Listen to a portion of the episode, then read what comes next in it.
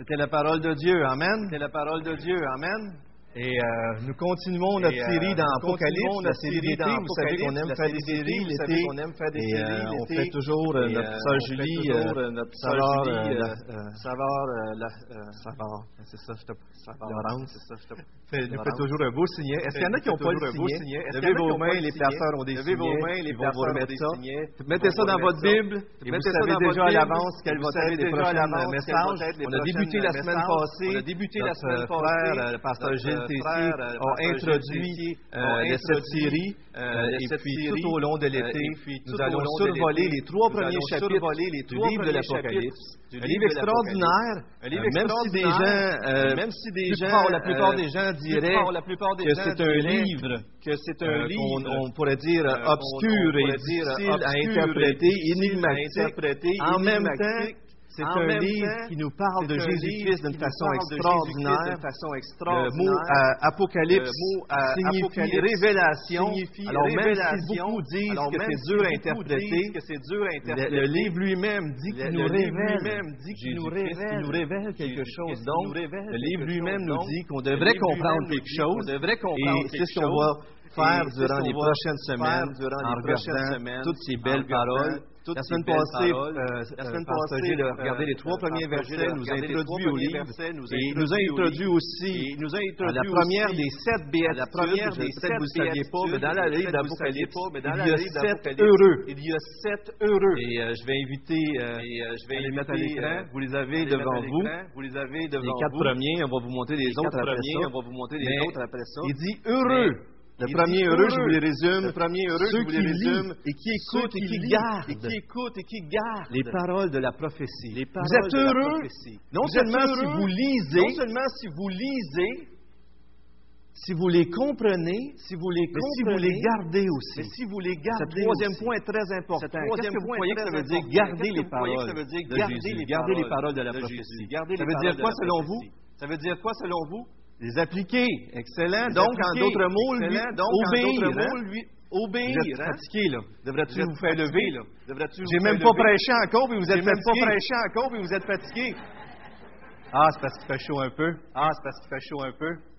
Mais regardez comment c'est extraordinaire dans les Écritures, comment, le mot heureux revient à sept reprises. Et c'est toujours lié. Vous regardez ça, qu'est-ce qui vous vient à l'esprit? C'est le salut que Dieu nous offre en Jésus-Christ. Heureux ceux qui meurent dans le Seigneur, afin qu'ils se reposent de leurs œuvres. Heureux ceux qui veillent et gardent ses vêtements, afin de ne pas marcher nus et honteux. Ceux qui croient en Jésus-Christ se reposent de leurs œuvres, parce que Jésus-Christ a tout à et c'est lui qui nous a sauvés. C'est Ceux qui croient en Jésus-Christ sont revêtus d'un vêtement blanc. Ceux qui vont persévérer jusqu'à la fin. C'est ceux-là qui se sont revêtus qui vont entrer dans les cieux. Quatrièmement, ceux qui sont appelés au festin. Et le ciel et le ciel. On est invités, ceux qui sont sauvés, ceux qui ont accepté que Jésus est mort pour leur péché, que Jésus est mort au le festin. Est-ce qu'il y en a qui aiment ça les festins ici? Est-ce qu'il y en a qui aiment ça les festins ici? on est invité à un festin. On est extraordinaire, hein? Extraordinaire, les hein? trois derniers, les trois derniers, on peut Heureux aller, et saint. Excellent. Heureux et saints ceux qui ont part à la première résurrection. La seconde part n'a pas sur eux. Ils seront sacrificateurs du Dieu et du Christ et ils régneront avec lui. Dieu nous dit qu'on est heureux parce que ceux qui ont cru en Jésus-Christ vont ressusciter avec lui, comme lui a ressuscité. Comme lui. Heureux ceux qui gardent les paroles de la prophétie, un écho du premier heureux. Et heureux ceux qui lavent leur robe. Heureux ceux qui ont droit à l'arbre de vie l'arbre de vie qui est, d'entrer dans la ville, qui est, d'entrer dans la ville, Saint, du Dieu, notre Créateur, notre, Sauveur. Heureux ceux qui ont laver leurs vêtements dans le sang de l'agneau. En, en croyant en Jésus-Christ, son sang nous purifie de nos péchés parce qu'il est mort à la place de Donald sur la lui le juste qui n'avait jamais péché. Le thème de l'Apocalypse, c'est un peu comme si on verrait la guerre entre Dieu et Satan qui se veulent gagner l'humanité, mais on voit que Dieu, au bout de la ligne, va gagner.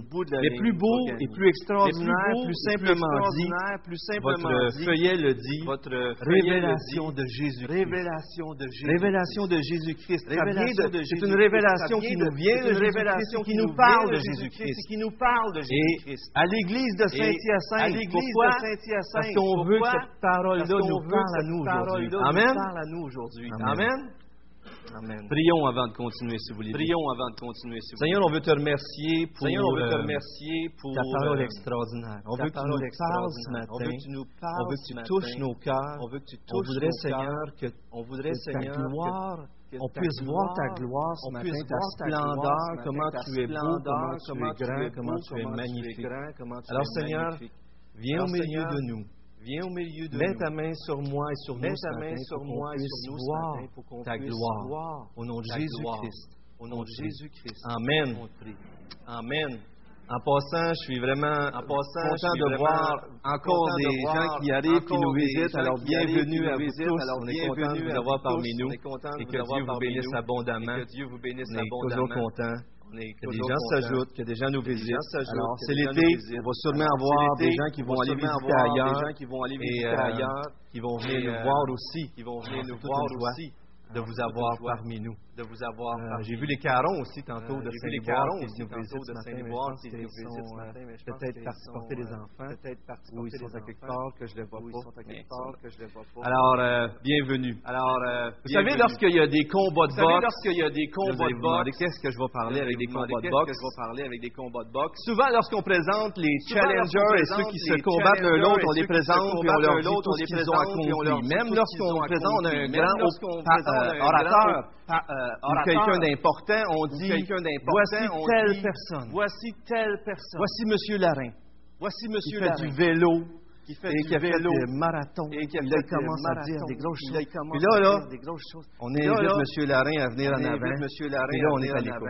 Pas vrai? Et là, on est à l'écoute. Il y a comme un aspect où ce que la, la présentation met la table pour que les gens puissent comprendre, dire faites attention. Faites la attention. personne qui va vous parler, La elle est très qui va vous importante. parler, elle est très Écoutez-la. Écoutez-la.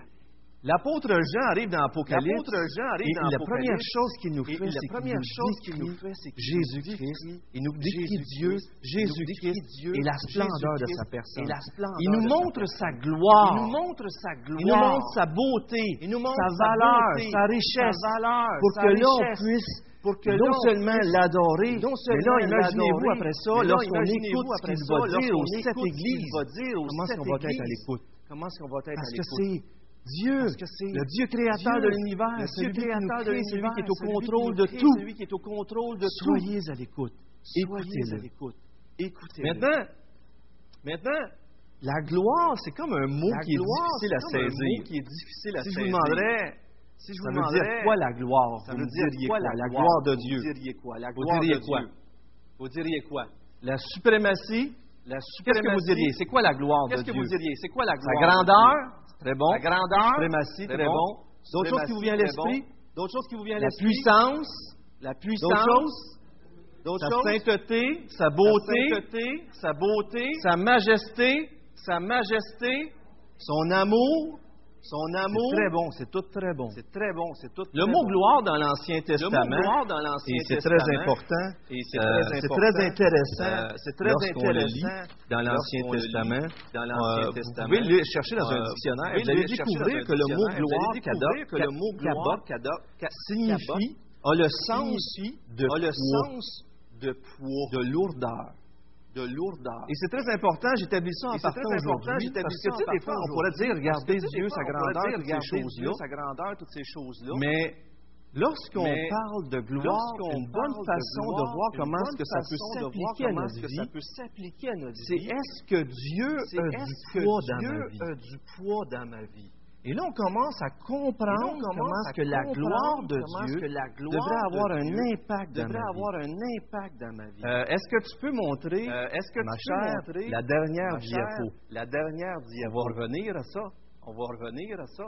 Mais est-ce que Dieu a, du, poids dans votre vie? Et c'est ce qu'on va parler aujourd'hui. C'est ce qu'on va je parler. Je vais vous présenter notre grand Dieu, la splendeur de Jésus-Christ dans les versets qui sont là. D'ailleurs, c'est pas moi qui vous le présente, c'est Dieu-même. qui, se présente. Mais j'aimerais vous gardiez à l'esprit, vous gardiez à l'esprit cette idée de richesse qu'on a parlé, d'auto-richesse, de prestige. On pourrait parler de beauté, on pourrait parler du témoignage de son de euh, sa sa, euh, de sa, sa réputation de Dieu, la grandeur de Dieu, et comment ce qu'elle nous est présentée ici à travers le Fils, à travers, Jésus-Christ. Euh, c'est comme si ce matin, à travers l'Évangile, on, voudrait, on, voudrait, on voudrait goûter au, au comment Dieu est devrait être pesant devrait être pesant. Vous avez déjà entendu ça, euh, sûrement, quelqu'un qui, euh, qui, arrive quelqu à faire faire quelque chose à quelqu'un d'autre, puis on lui dit t'es pesant, Vous avez déjà entendu ça?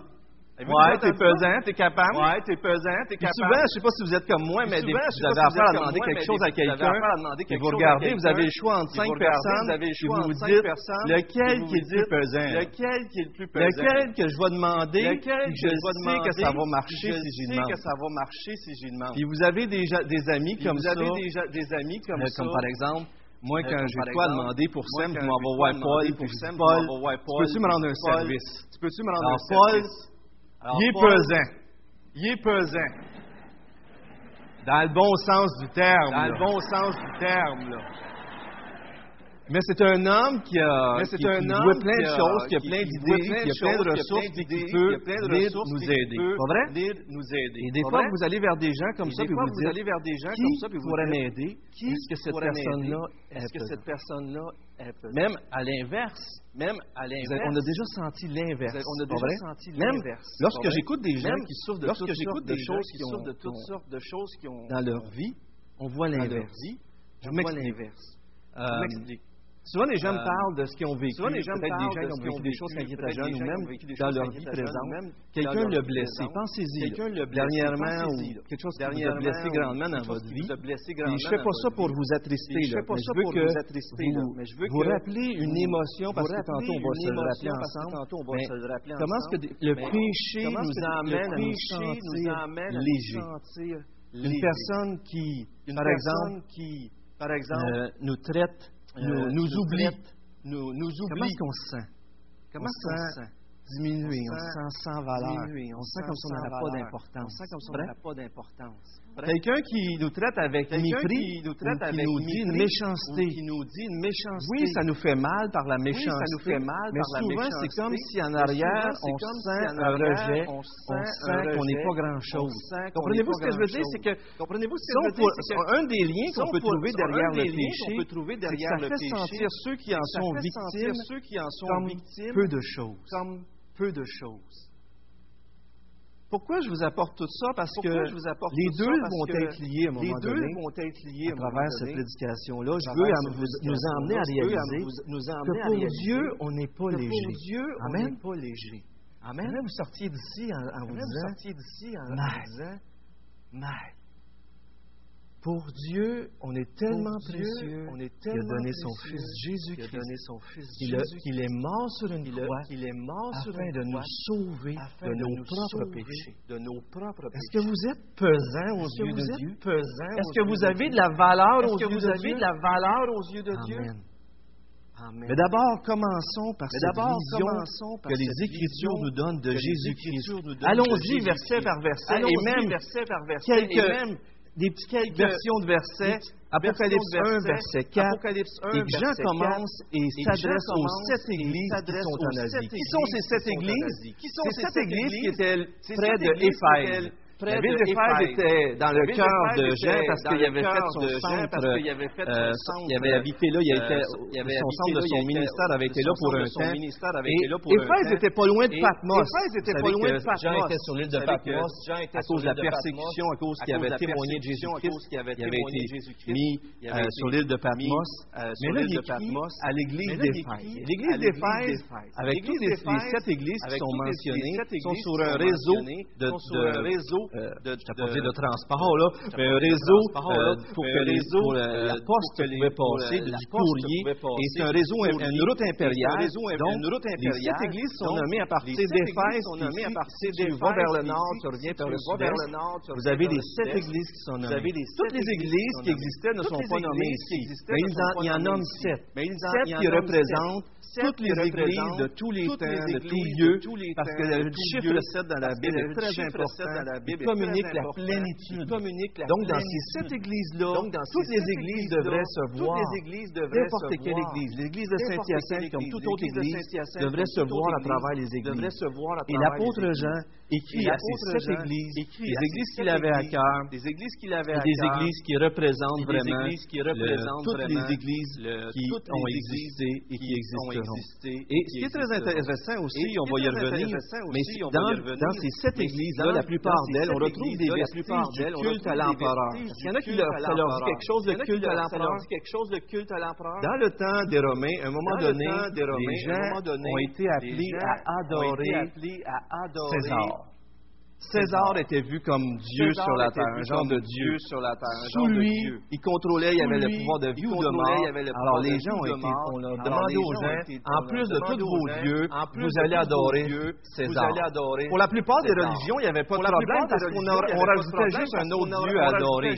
Mais pour le christianisme, ça crée un problème. Pourquoi? Ça crée un problème. Pourquoi?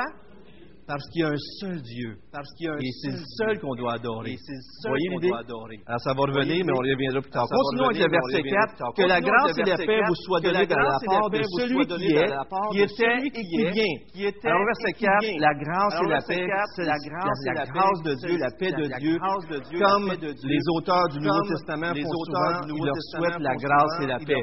Mais là, on vient de cette fameuse expression extraordinaire de celui qui est, qui était, est, et qui vient. Était, et ça, c'est une, para une, paraphrase d'une autre phrase dans la Bible qui est très connue. Dans la Bible qui 3, 14, 15. Est-ce qu'il y en a qui se souvient qu'est-ce que Dieu dit à Moïse? dit à Moïse, je suis celui, je suis celui qui suis, qui est, selon certaines et là, c'est comme si euh, l'auteur, comme dans Hébreu, euh, c'est dans Hébreu 13, il y a un autre passage aussi qui ressuscite, qui fait Hébreu 13, 8.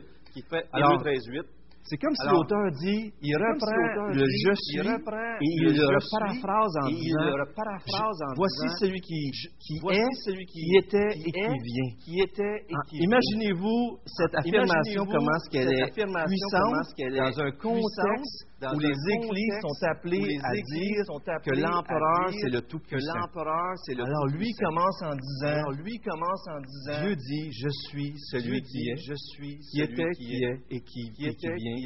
Alors, Dieu dit, il établit tout de suite en, à travers son apôtre, à travers son que, c'est Dieu lui-même et non l'empereur qui est le dominateur. La première fois dans l'Ancien Testament que l'affirmation je suis vient, vous je suis vous souvenez? Dieu dit ça à Moïse, mais il s'en va contre quel ennemi? Contre Pharaon. Pharaon qui est un peu le Dieu sur la terre, Dieu dit. Je suis celui qui est. Je, suis plus grand Pharaon. Plus tard, Isaïe, plus euh, tard, dans euh, Ésaïe au euh, chapitre, au chapitre, mais il y a une référence à celui qui est, mais au grand roi de Babel, et puis cette idée que Dieu est plus grand que lui. Et ici ça revient, et Dieu dit je suis celui qui était, celui qui était, je suis celui qui suis celui qui saisit ce qui est derrière lui, ce qui est devant lui, qui englobe toute l'histoire, l'instigateur et celui qui l'accomplit de l'histoire, le tout puissant que je j'ai serai toujours toujours. été et ce Je ne que je suis serai pas une toujours. créature. Je ne suis pas une créature. Je suis le Créateur. Je suis le La première chose la première qu'on voit ce matin qu'on nous voit ce représenter Dieu, sa gloire, sa gloire, c'est qu'il est le Créateur, c'est qu'il est celui qui est. Voyez-vous comment Dieu est grand? un homme, ce n'est pas un roi, c'est celui qui est au-dessus de tout cela. Verset 4 continue. en disant, donc de la part de celui qui est, qui vient, qui vient, c'est comme si on verrait une salutation du Père, de l'Esprit et du Fils. Donc, de la part des sept esprits qui sont devant son trône, certains ont pensé que c'était sept anges, mais il semble beaucoup plus et je crois beaucoup plus, euh, persuadé qu'ici on, on parle de l'esprit, qui est défini dans sa plénitude. Qui définit dans Souvent, le chiffre 7 Souvent, je vous l'ai dit nous parle de, de, de, de, ce qui est complet, qu'on n'a rien à ajouter, qu'on n'a rien à ajouter. Et ici, la manière qu'on parle des sept esprits dans Apocalypse 1, 4 à 5, c'est comme si on dirait mais les salutations de la part de Dieu le Père, de l'Esprit de Dieu le Père, si ce serait du, des anges, ça ferait drôle. De la part du Père, de la part des anges, de la part des Fils ça ne hein, marcherait pas. Alors, euh, c'est beaucoup plus raisonnable de euh, croire qu'on est en train de parler ici de l'Esprit Saint qui se manifeste dans sa plénitude. Des sept, donc, comme je vous l'ai dit, c'est le chiffre qui parle de la plénitude d'une chose complète en elle-même, soit en bien, soit en mal, mais à laquelle on n'a rien à rajouter. Dans la Bible, le chiffre 7, c'est le chiffre le plus employé. Mais juste dans l'Apocalypse, il revient 45 Les sept sauts les sept sauts, les sept, les sept, les sept, les sept, les sept. Et ça revient continuellement. Alors la plénitude. Alors. Dans les chapitres 3, verset 1, chapitre 5, verset 6, on voit un lien très étroit avec le Fils, comme si le Fils l'esprit était soumis au Fils et travaillait ensemble. D'ailleurs, dans les sept lettres de l'Apocalypse, au début, on voit comme si c'était le Fils qui parle, puis à chaque conclusion de lettre, heureux ceux qui entendent ce que l'Esprit dit aux Églises. Le Fils parle, écoutez ce que l'Esprit vous dit. Écoutez ce que l'Esprit vous dit. Les deux sont liés ensemble. Les deux sont et liés le Fils ensemble. parle à travers l'Esprit à l'Église. Alors, et dans le chapitre 5 Alors, et 6, c'est très intéressant, l'Esprit est, envoyé parmi toutes les nations et on peut s'imaginer que c'est par les chrétiens que la terre est remplie. Alors, c'est vraiment une belle image. Verset 5. De la part de Jésus-Christ, donc, du Père, de l'Esprit et de Jésus-Christ, le témoin fidèle. Le témoin fidèle, celui qui nous révèle parfaitement Dieu celui qui, a rendu le plus fidèlement témoignage de la vérité à travers sa vie à sa mort. Et c'est très intéressant parce que les trois prochaines, choses qu'on va décrire de Jésus, c'est les trois offices que les hommes n'ont pas pu remplir. Le fils de prophète, le fils de sacrificateur, le fils, de, roi. Jésus, lui, les a remplis Jésus, lui, les Et Jésus est le meilleur prophète, le, témoin fidèle. Le témoin verset suivant, le premier-né d'entre les morts, c'est lui qui a offert le sacrifice c'est lui le prêtre. celui qui a, été, qui a rempli pleinement cet office-là. Voyez-vous, le, Jairus, euh, Lazare, il y a des gens qui ont été ressuscités dans, la, Bible, c'est pas vrai?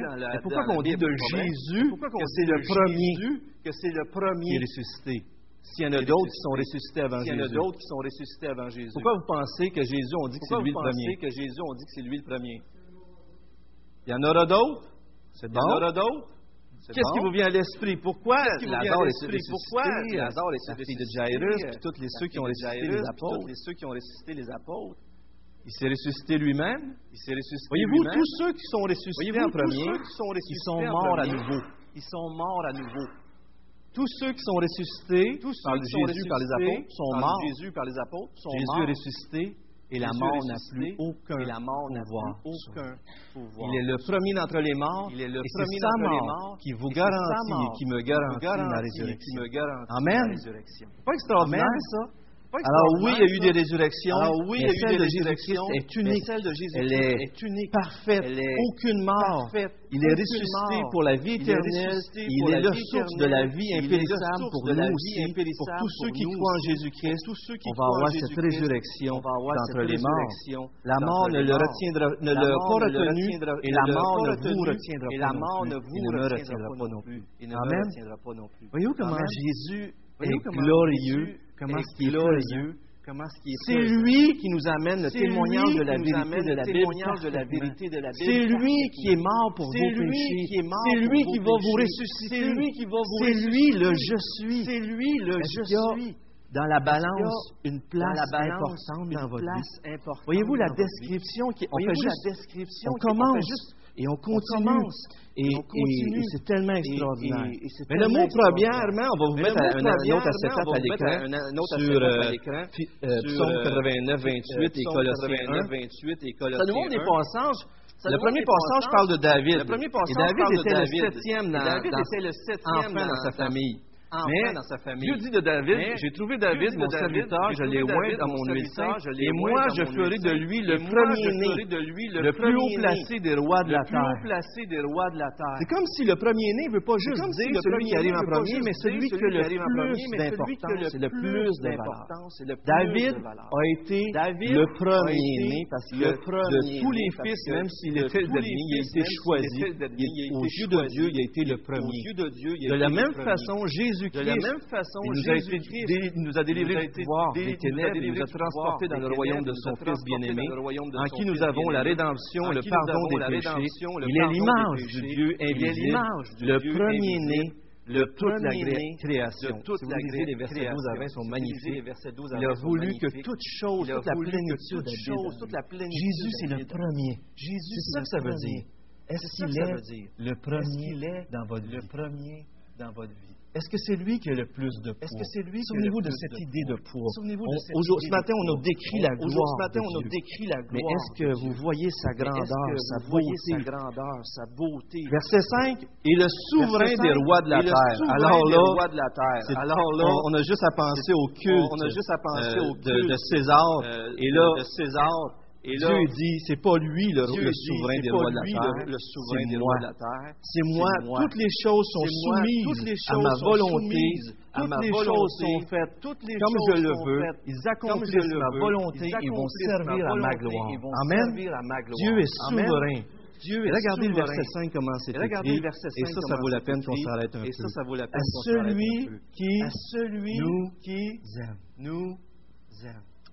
Peut-être il y en a ici qui ont déjà vécu une attention particulière de quelqu'un.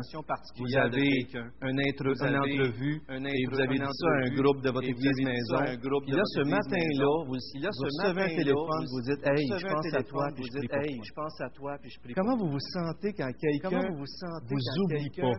et qui vous appelle?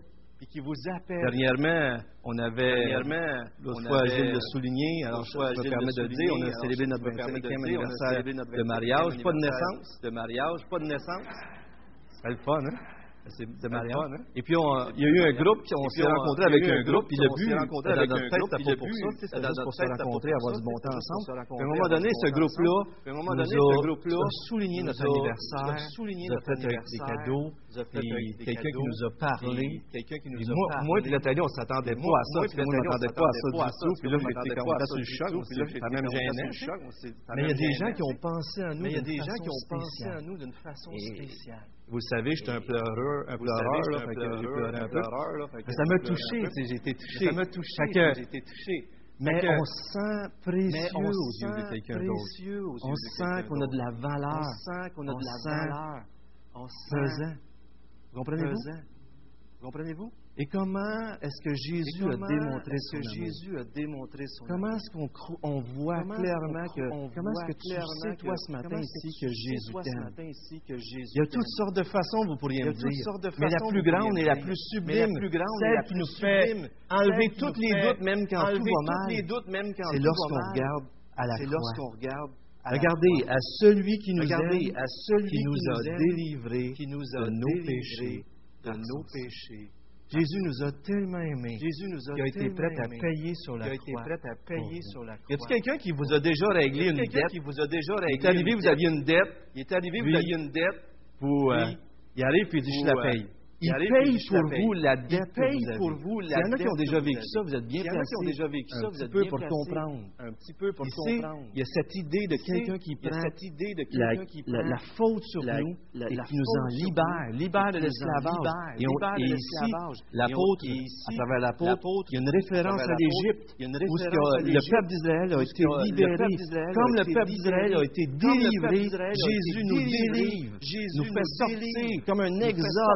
de ce monde puis de nos péchés. Et il est notre Pâques, il est l'agneau qui est mort pour nous. Il est celui il est celui qui t'aime. À celui qui nous aime. À celui qui nous aime. À celui qui aime Claudette. Qui aime Claudette. À celui qui aime Dominique. qui aime Dominique. C'est celui qui aime Gino. C'est celui qui aime Gino. C'est celui-là qui est mort pour tes péchés. C'est celui-là qui est mort. C'est pas extraordinaire. Jésus, pour Jésus, on a de la valeur, on, a du poids à ses yeux, et il nous délivre. à travers son amour. Son amour s'exprime comment? En nous donnant une valeur incalculable. Il a donné sa vie la croix. Regardez le verset 6. Qui a fait de nous un royaume, des sacrificateurs pour Dieu son Père. Alors non seulement Dieu nous délivre de nos péchés, et on sait que pour Jésus, le royaume des cieux est un thème principal dans son ministère. principal. Mais il nous dit ici que c'est nous son royaume. Et ça veut pas juste dire que parce qu'on est sauvé qu'on devient ceux sur qui il règne, ça veut aussi dire que c'est à travers nous qu'il exerce son royaume. C'est à travers nous qu'il le constitue. Et ça, c'est tellement magnifique. Nous, il nous permet de le servir. Tout comme Israël dans l'Ancien Testament est devenu le royaume de Dieu auprès des nations le peuple, de Dieu aujourd'hui devient la lumière parmi ce monde. Donc, ce n'est pas juste nous, on est privilégiés, puis les autres sont pas. Non, nous, on est privilégiés pour que les autres le soient aussi. Pour que. Dieu fait de nous des prêtres Dieu fait de on annonce la bonne nouvelle aux nations. Donc Dieu veut bénir toutes les nations. Et c'est tellement extraordinaire parce qu'en Jésus-Christ, on est le nouvel Israël. C'est lui le vrai Israël. Et il nous donne un médiateur et prêtre. C'est quoi que ça faisait un prêtre? Si je vous demande, c'est quoi que ça faisait un prêtre? C'est quoi chaud, là, vous réveiller un petit peu. C'est quoi un prêtre fait? C'est quoi un prêtre fait? Des sacrifices, ça l'offre des sacrifices, d'autres choses que ça fait un prêtre. Quoi? Ça l'enseigne, excellent. D'autres choses. excellent. D'autres choses. C'est un médiateur. Donc, qu'est-ce que ça fait un médiateur? Qu'est-ce que ça fait un médiateur? Il y a, d'habitude, il y a deux, personnes. un médiateur, ça prend deux personnes. Un médiateur, ça prend deux personnes. Entre, entre, entre deux deux personnes ou deux groupements. Deux personnes ou deux personne est là pour être médiateur. Donc, est-ce qu'on pourrait dire que le prêtre priait Dieu, priait Dieu vous priez Dieu pour le peuple. Priez Dieu pour et le, prêtre parlait au peuple. Au nom de. Dieu. Au nom de Dieu. Est-ce que vous savez que le prêtre par excellence est Jésus-Christ, mais quand lui, vous êtes tous des prêtres. Vous êtes tous une nation de prêtres. Vous intercédez auprès de Dieu pour les gens qui vous entourent. Pour les gens qui vous et vous intercédez auprès des gens. De la part de Dieu. Saviez-vous que vous étiez ça? Saviez-vous? C'est pas extraordinaire, ça? C'est pas extraordinaire. Dieu a fait de nous, Dieu a fait des de prophètes, nous, des prophètes, et même, prêtres, il nous dit dans ce texte-là qu'on va, il nous dit aussi, d'ailleurs dans Éphésiens, qu'on va régner avec lui. On règne déjà avec lui. On règne déjà avec lui. C'est tellement beau de voir cet accès libre qu'on a à la, au lieu très saint aujourd'hui en Jésus-Christ. Et, on peut se donner comme sacrifice entier à Dieu et on a le privilège d'intercéder pour les autres. Jésus, qui est le parfait prophète, roi et prêtre, nous communique cette dignité-là en lui, qui nous permet de pouvoir prier. Si on n'aurait pas Jésus, on prierait. Mais avec Jésus, on prie en Jésus.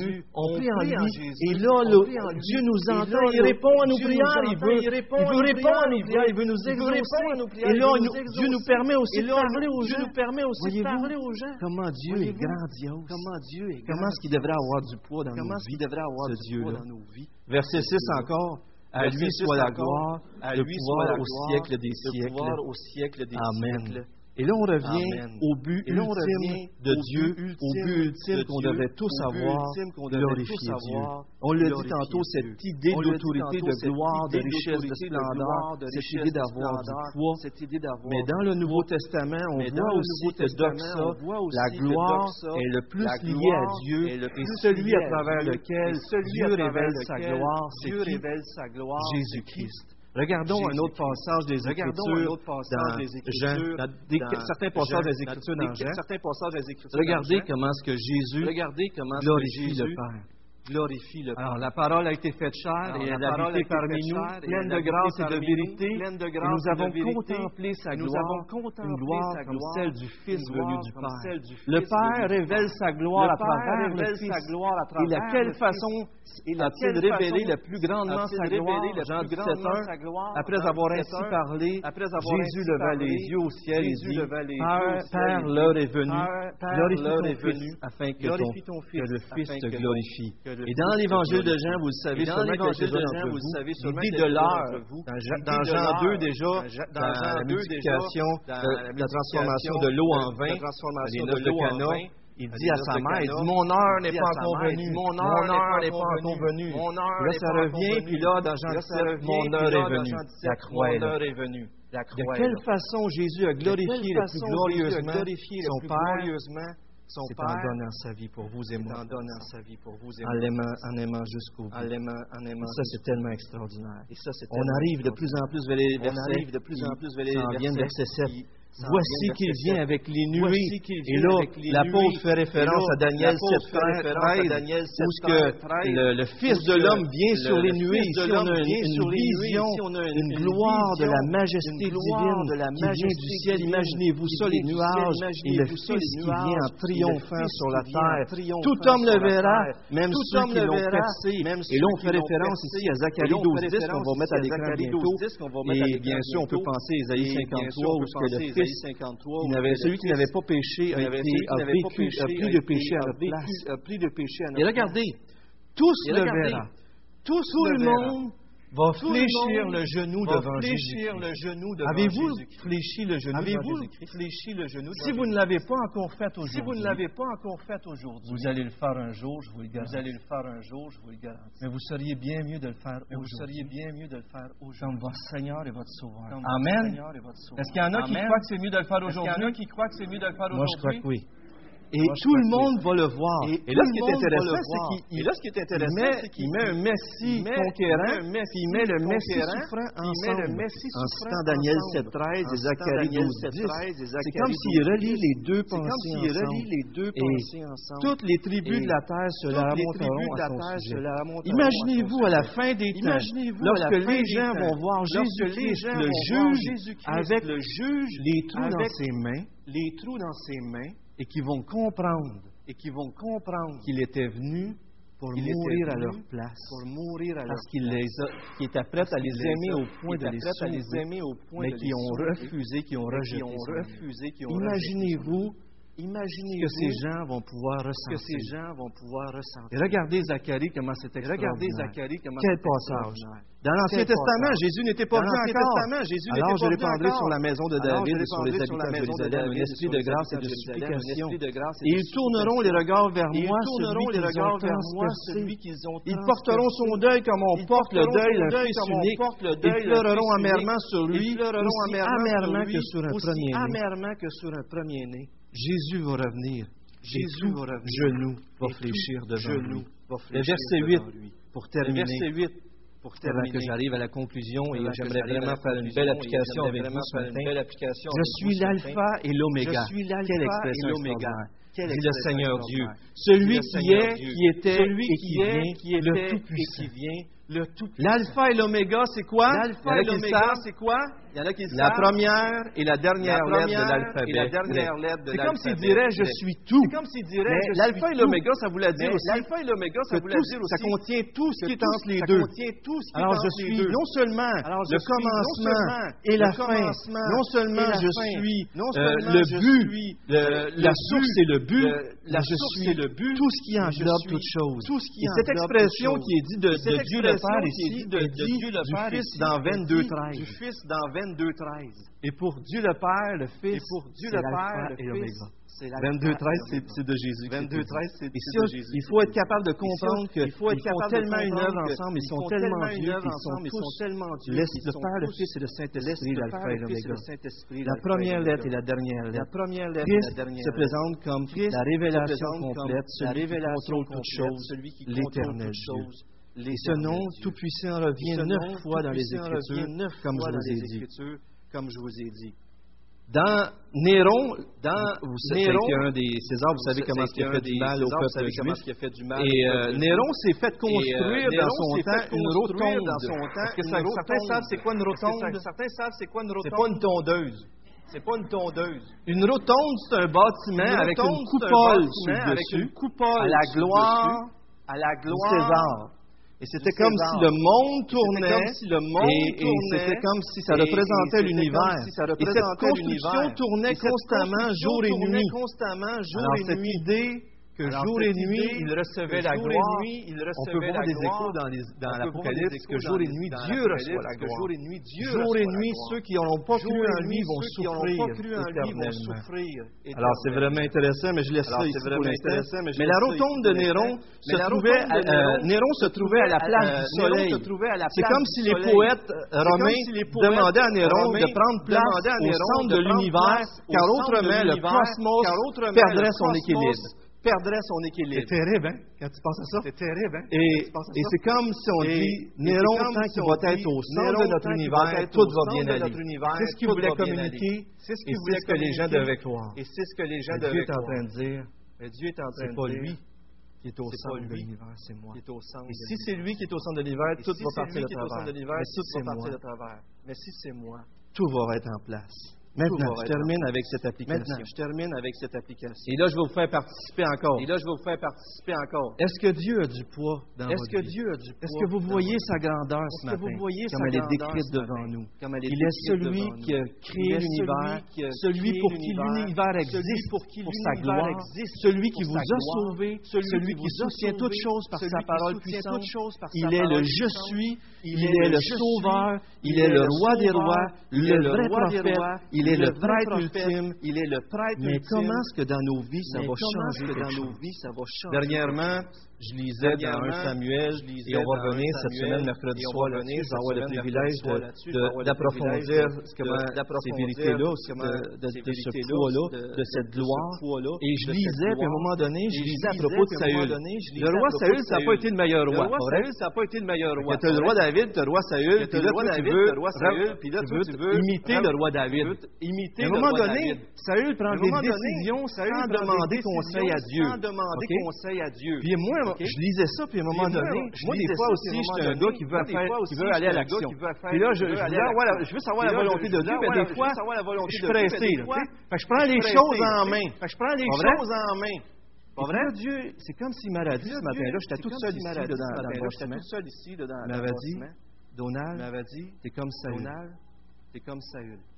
Tu donnes plus de poids, à ta propre sagesse, à ta propre sagesse, et à ta façon de faire à ta façon de faire. Qu'à moi.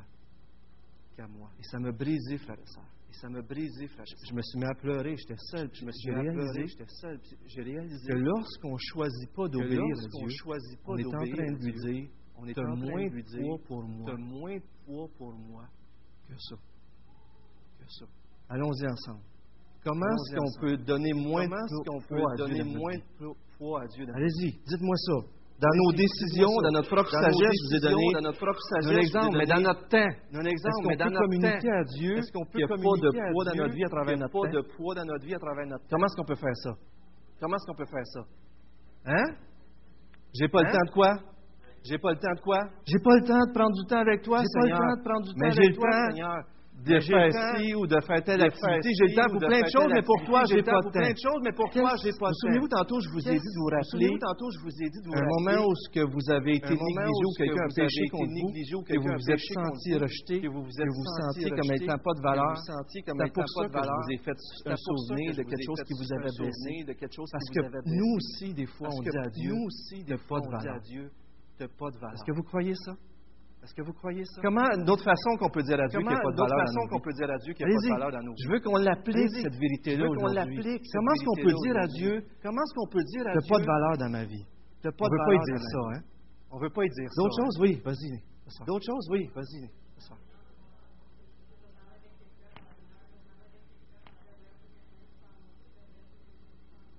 Alors, je parle pendant une heure de temps au téléphone avec quelqu'un, un c'est facile, j'ai de la misère à m'arrêter pour prendre J'ai de la misère à m'arrêter pour prendre D'autres façons qu'on peut dire à Dieu qu'il n'y a pas de façons valeur. qu'on peut dire à Soyons honnêtes ce matin, là. Soyons honnêtes ce matin, là. Exactement. À vrai dire, à vrai toutes dire, les façons qu'on est en train de dire toutes les que Dieu façons qu'on est en train de dire quand on pense à nous. c'est quand on pense à nous. Prenons juste l'argent. Prenons juste l'argent. Est-ce qu'on est capable de dire à Dieu qu'il n'y a pas de valeur dans capable nos de vies? dire à Dieu qu'il n'y a pas de valeur dans Vous savez, dans Éphésiens, un texte que j'aime beaucoup, dans Éphésiens Éphésiens, 4, un texte 28, que ça dit que celui 4, qui 28, ça dit dérobait que celui ne dérobe plus, mais plutôt qu'il travaille en faisant de ses mains ce qui est en bien. Et voilà, c'est ça que le verset dit. Et voilà, c'est Est-ce qu'il manque quelque chose? Est-ce qu'il manque quelque chose? Ah, il manque quelque chose de très Ah, important dans ce verset-là. Il dit arrêtez de voler, verset-là. Il dit, travaillez pour avoir quelque chose à donner. Arrêtez de donner. prendre Arrêtez de prendre pour donner. pour donner. Frères et sœurs, est-ce que si tout l'objet de notre si travail, tout l'argent de notre travail, juste à nous, juste payer à nos, notre entretien nos dettes qu'on se donne, est-ce qu'on est en train de dire à a? Dieu qu'il y a de la valeur à nos yeux? Comprenez-vous ce que je veux dire? Comprenez-vous ce que je veux La dire? façon qu'on obéit à La sa façon parole, la façon obéit à sa parole, qu'on agit est en train qu'on continuellement de dire Dieu, t'es précieux pour de moi. Dieu, Allons dans une toute autre chose. dans une toute autre La chose. peur. La peur. On est à un travail, notre patron On nous est à un menace travail, de nous, faire, patron de nous nous de congédier. faire- de nous Là, on a peur. Là, on si on croit cette peur-là, Mais si on croit à qu'est-ce cette qu'on est en train de dire à Dieu? Qu'est-ce qu'on est en train de dire à Dieu? Que je te fais pas confiance, que tu te pourvoiras pas, en d'autres mots, mon patron mots, est mon plus patron pesant. est plus pesant. Comprenez-vous? Voyez-vous comment la gloire de Dieu prend tout comment un la nouveau gloire de sens Dieu quand on dit le poids, la pesanteur. Est-ce que Dieu est pesant? Est-ce que c'est souvent sous la pression qu'on faillit, mais dans la pression est-ce que ma sécurité est en Dieu? Est-ce que mes craintes de ce monde sont surpassées par mon amour de Dieu, ma, crainte de Dieu, ma confiance en Dieu? Est-ce que mes enfants voient dans ma vie que Dieu, a du poids? Un autre sphère. Et je termine bientôt avec ça. Et je termine bientôt avec ça. Le pardon. Le pardon. Pardon. Alors, quelqu'un nous a offensés. Il y a des gens qui nous ont fait Il y vraiment a des du gens mal. qui nous ont fait Et ça, cette personne-là, moi, je suis en train de dire quasiment, moi, en train de dire. Il va payer pour. Il va payer pour. Mais est-ce qu'on n'était pas en train de dire à ce moment-là que le péché qui me cette personne-là a commis com- envers moi est plus lourd est plus lourd le péché que moi j'ai comme commis le péché que moi j'ai commis. Où est-ce que je suis pas en train de dire que la, grâce que Dieu me fait grâce que est Dieu pas plus grandiose que le peu de grâce que je pourrais faire à l'autre? Si on n'arrive pas à pardonner, Si on n'arrive il y pas a quelque chose de plus il y pesant a que quelque Dieu chose dans de ma vie. plus pesant que Dieu. Comprenez-vous ça? Comprenez-vous? C'est énorme ce que je vous dis ce matin. C'est énorme. C'est énorme. C'est énorme. C'est tellement vrai. C'est tellement profond. Mais comment est-ce qu'on va faire? Mais comment est-ce Parce qu'on n'est jamais Parce qu'on n'est jamais on, on a de la misère on- à on donner misère plus de poids à Dieu. plus de poids à Dieu. Mais savez-vous, c'est quoi la clé? C'est ça qui est extraordinaire dans l'Évangile. est C'est quoi la clé pour qu'on donne du poids à Dieu? pour qu'on donne du poids C'est de réaliser que Dieu nous a donné. que Dieu nous a donné C'est de réaliser comment de Dieu est grandiose. comment Dieu Et est plus que je comprends comment Dieu m'a aimé, plus que je vois qu'il est pesant dans ma vie, et plus que ma vie va découler pour lui obéir, puis je vais tasser les affaires, puis je vais tout va tomber deuxième après tout Dieu. va tomber deuxième après Dieu. C'est-tu extraordinaire? Vous trouvez pas? extraordinaire? C'est ça, Dieu. Dieu est tellement grand Dieu est que là, que là, supposons que j'ai peur supposons que j'ai de peur. mon patron. J'ai peur que l'Église me mette dehors. J'ai peur que l'Église me mette dehors. Et puis là, j'ai peur, puis là, je sais pas, j'ai fait des j'ai gaffes puis là, je soit. sais pas, j'ai fait des gaffes ou quoi que ce à un soit. moment donné, je moment Seigneur, pardonne-moi. je réalise, Seigneur, pardonne-moi. J'ai péché contre toi. Je ne devrais pas avoir peur. Je suis ne entre devrais tes mains. Ce que je suis en premier, c'est pas un Ce pasteur. que je suis en premier, Ce c'est que je un suis en premier, c'est un enfant. Ce que je suis en premier, c'est un Ce que vous êtes en premier, c'est pas un travailleur, c'est un ci, un ça. vous êtes un enfant Vous du roi des rois qui a donné son Fils unique pour vous sauver. Vous êtes des princes et des princesses, des perles rares comme les- la prunelle de ses yeux. c'est ce que vous êtes. Et lorsque vous allez réaliser l'amour que Dieu vous aime, vous allez voir que Dieu est grandiose. vous allez voir que Et c'est est à partir de ces moments-là, vous allez dire, ces affaires-là qui prenaient plus de place que- plus que de Dieu pour moi, ils vont tomber en second. Parce que je veux donner à Dieu la première Parce que je veux donner Amen. à Dieu la première place. Je vais inviter l'équipe de louange à s'avancer. Je vais juste de prier. louange à s'avancer. Seigneur, je veux te remercier pour Seigneur, euh, ce texte de ce matin. pour euh, ce texte